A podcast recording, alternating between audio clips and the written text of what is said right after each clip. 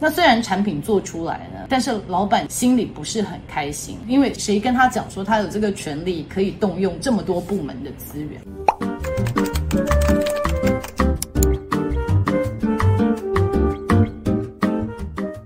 就来跟大家分享三个重要的工具，叫做 Grippy、Bard and Racy。运用这三个工具呢，除了在合作上面可以更顺畅，它其实也更能够以最有效率的方式达到目的性，然后也会避免人力或者是资源上面的浪费，所以不会有人在做白工，或者是好像很努力的做了很多事情，可是反而踩到线被人家抨击。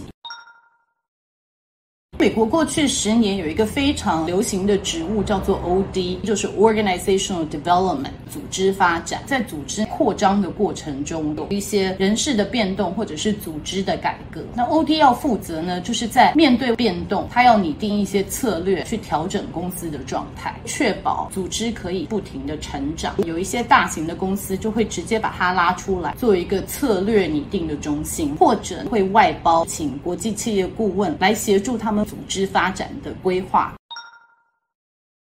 今天讲三个工具呢，就是组织发展的这些顾问们的秘密武器：Grippy、Bard and Racy。所以，我们一开始呢，会先讲这三个秘密武器它的内容是什么，然后分享一些实际的案例。最后呢，我会再做一个总结，让大家知道在工作中怎么样运用这三个工具。今天要分享的第一个秘密武器是 Grippy。Grippy 呢，可以运用来协助各个不同组织或者是单位的合作。So Grippy 是什么呢？G 就是 Goal 目标，Role 就是角色，P 是 Process 过程，I 是 Interpersonal Relationship 个人关系。Grippy 的架构就是我们在合作的时候，第一件事情要确认的就是我们的共同目标是什么，我们是否有共同目标。然后第二个是谁扮演什么角色，谁有权利做什么决定，谁有权利执行什么样子的项目。然后再来是 P，那过程应该是什么？比如说，执行的人需要受到哪几方同意或者是授权？是不是要上千层，或者是要跑什么样子的流程，他才能做任何的决定？这个就是 process。那最后就是 interpersonal relationship，也就是个人跟个人的关系。其实我们知道，这个情理法，尤其是我们在亚洲人的世界，情是占非常重要的一环。所以，当一个公司他把 SOP 做得很紧，还是会需要有一些模糊的空间，是我们会仰赖人与人之间的关系。现在我们的社会发展的蛮健全，但是关说这件事情到现在还是存在的，所以古往今来都是一样，这样子的东西在人性上面是不太能够磨灭，但是在一个完善的组织架构中，这个其实可以把它放到最低，压到最小效益。可是我们还是要保留一下这样子的空间，让当权者可以在临时做一些变通，或者拿私底下的人脉来去做一些谈判的空间。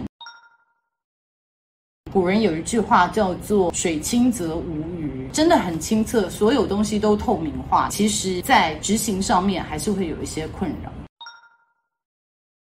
我们有一个国际顾问群组，分了三个团队，一个是业务团队，一个是企划团队，然后另外一个是研发团队。表面上我们当初一起合作的时候，觉得分工比抬头来说是蛮清楚的。业务就是负责跟业主联系，企划就是做一些规划，研发呢就是找一些市场调查跟了解现在的状况，产生一些 data 出来。可是，在实际顾问的状态中，就发现我们这样的定位其实并不是很清楚。好，首先我们大家。的想法就是，哎，我们要把那个组织救起来。他们半年内换了好几次的主管，里面好像有很多不信赖的问题，所以我们就是要把这个组织救活。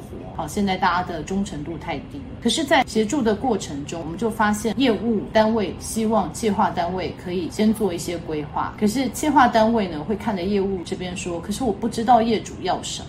那我要做什么规划？那研发组就会想说，诶，我要做市场调查，可是我现在还没有办法跟业主沟通，我要怎么做市场调查？然后我们的业务就说，我一天到晚在安抚业主，你们这两个部门怎么东西都还没做出来？所以在这个状况下，流程也很乱。业务就说，那我需要赶快知道，不然你自己去联络业主。到后来业主自己比较喜欢研发部门，就直接跟研发部门的人联。这个过程就是乱成一团。我们最后做了经验整理，就发现说，其实我们大家对于把这个组织救起来的定义目标，并没有定义的很清楚。就是说，业务部觉得他的目标就是业主要什么，就是我们要做什么。计划组会觉得，哎，我必须要安排很多工作坊，让人更有向心力。研发组会觉得说，我的目的其实是要提供很多的 data，再让他们做决定，再来决定他们的最终目标应该是什么。可是大家心里各自有这样子的想法，可是我们并没有坐下来研究说，我们共同的目标到底是什么。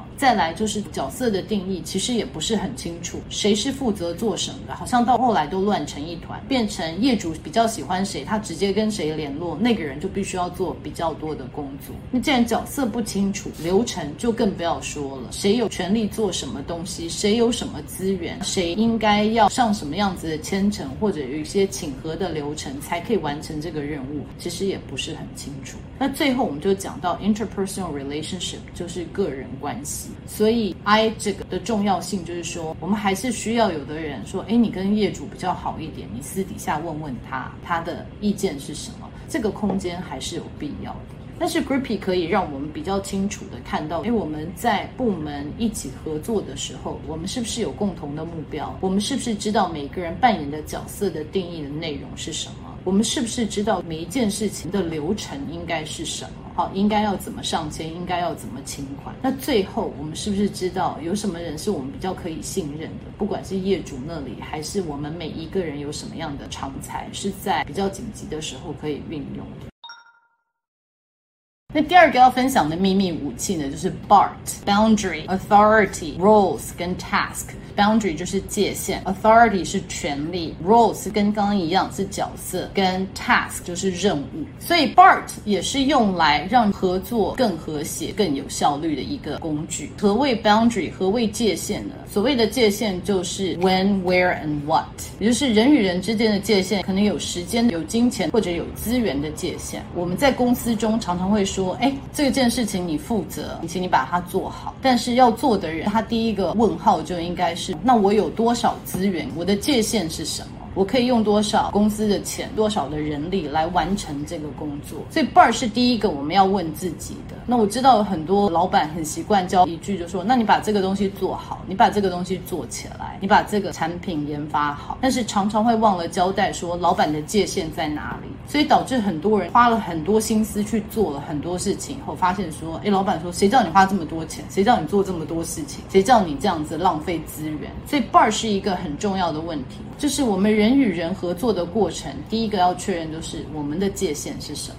我有发现，台湾的老板在时间的界限上面抓的不是很准。本来开会可能是一点到两点，可是老板一开始讲话就讲很久，或者是开会的时候，大家会觉得说，哎，议题还没有谈完，就继续一直谈好了。所以这有时候不是很有效率的规划时间，因为我们发现很多人呢、他会等到会议快结束的时候，他才提一个问题，就是也许到会议最后他才开始发言。那他一发言啊，大家又不能走了，就是这个会议就是无期限的继续延续下去。所以在时间上面控管是非常重要的。当我们知道做一件事情就一个小时内一定要做完，如果不能做完的话，我们要延到下次的时候，大家在这个时间内也会比较有效率的完成事情啊。所以 BART 它的 boundary 就是时间还有资源，这些都是我们要确认的界限。再来就是 authority，authority 就是我们讲的权利。那刚刚已经有讲过说，谁有权利做什么样子的决定？之前我们就有客户就是授权他其中一个部门的人来开发一样产品。那这个部门的头呢就觉得说，诶，这是公司现在要推的新产品，那我们大家都要全力来支持。所以这个部门的主管就觉得他自己拿了尚方宝剑，到处去跟各部门兜一些资源。那这个产品也很成功的上市了。可是他在公司就树立了很多敌人，因为其实他动用了很多人家不确定他可以动用的资源。那虽然产品做出来了，但是老板其实心里不是很开心，因为谁跟他讲说他有这个权利可以动用这么多部门的资源？那所以他自己也觉得很难过，然后最后离开了这个公司。其实两边都非常的辛苦，其他部门也尽量的配合他，那他也把产品做出来。可是有两件事情他没有确认，就是他的界限在哪里，还有他。他的权利到哪里。当你被授权的时候，一定要确认说我的权利是到哪一个极限，而不要踩到别人的线。这是一个人跟人合作基本的礼仪。但是很多时候我们会忘记先去做确认。那第三个在这里面一样是角色，所以我们看到角色的定义在合作中间都是非常重要的。我们就讲夫妻关系好了，夫妻关系里面最怕的是说进入婚姻前对角色的定位没有太多想象，而有很多外来附加的说，老婆就一定要做饭，老公就一定要赚钱呐、养家的人一定要是老公，这是比较刻板的印象。但我们在组织里面常常就像我刚刚说的，其实业务、企划、R&D 有的时候角色的定义也不是很清楚，有的时候 R&D 就是研发组，他也可以直接跟业主沟通，有的时候企划组要直接跟业主沟通。可是业务的定位就是他是代表公司去跟业主沟通的，所以角色分配如果讲的不是很清楚的话，就很容易踩到别人的线，然后也会造成说，哎，我好努力，我做了这么多事，我还打了给业主，结果被所有人讨厌，为什么会这样子？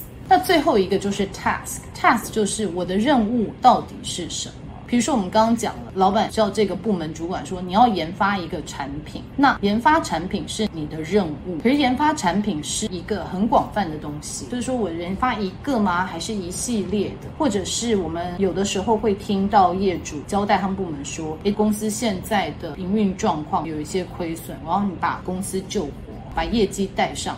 好，把业绩带上来，其实讲的很简单，好像大家听起来就说哦，业绩成长就好。可是我们没有去问说，诶，有多少资源可以运用来让这个业绩成长？所以 task 呢，就是不要做暧昧语言，就是你的任务我们要很清楚的讲出来，这个任务是什么意思？把公司救活，或者是把营运救起来，是打平还是要赚，还是要什么？就是有一些明确的数字，或者是研发一个产品，我们要知道明确的检核点是什么。那这就是任务在说的事情。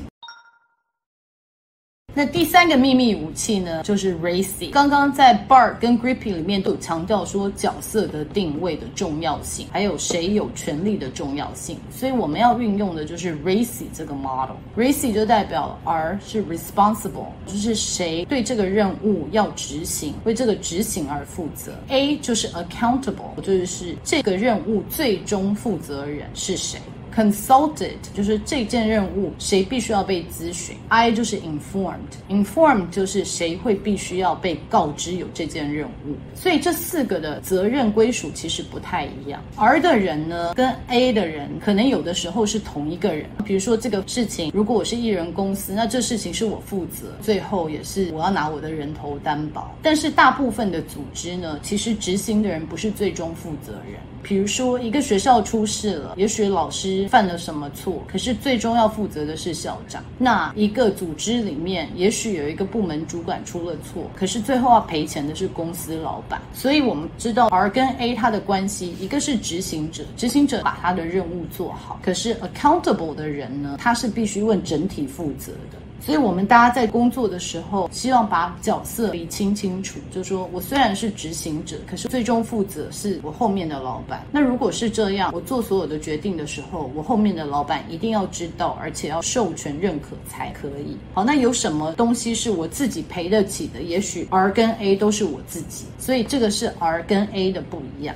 那什么是 consultant 呢？consultant 就是虽然他不需要为这件事情负责，可是他必须要提供他的意见。所以也许你要开发一个新产品，你一定要去询问其他部门主管的意见。这些人可能要代表你必须要 consultant 的对象，或者是你要签任何合约，你必须要去咨询法务部门。可是最终是谁做决定？还是 accountable，就是为整体负责的人做决定。其他人必须要给意见，可是最终的决决定权还是在他手上。那再来就是 inform 的单位会 inform 的同事，就是说我只要被告知就好。其实我觉得组织上面很多在沟通是不舒服，是说，诶，公司好像发生了一个什么，你定了一个什么策略，怎么我都没有被告知？好，如果你是一般的员工，也许你会希望说，诶，这件事情在公司发新闻稿之前，我已经有被告知。所以被告知的人，他其实权力是很小的。但是他其实就是在一个团队里面，你希望大家有比较清楚的沟通，这就是 emoji 好不好的问题。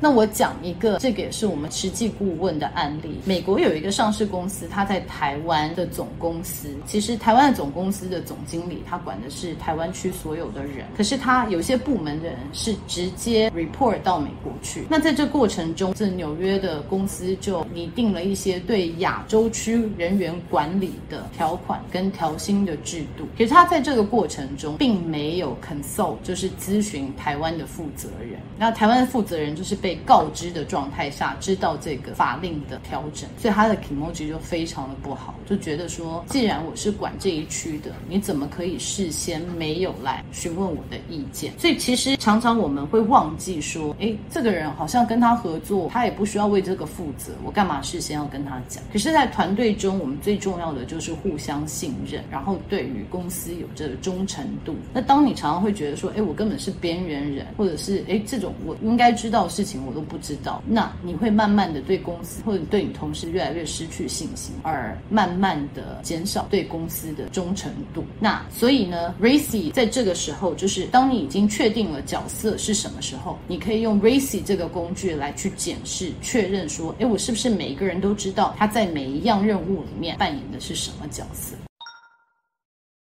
以上就是分享我们顾问最常运用的三种秘密武器：Grippy、BART 跟 Racy。那这三种工具呢，在任何时候你觉得你需要跟其他人合作之前，可以坐下来用这三个工具来检视我们是不是大家在同一条船上，是不是有共同的想法、共同的目标，然后我们要怎么分工？可以透过这三个工具呢，厘清大家的角色、大家的权限，合作的过程中会比较顺畅。所以我自己。自己觉得，只要你善用 Grippy、bar 跟 racy，其实人与人合作之间百分之七十的问题都可以事先解决。今天的主题我们就分享到这里了。如果你有任何问题，或者有任何想要听的主题，都欢迎在下面给我留言哦。谢谢大家，下次见，拜拜。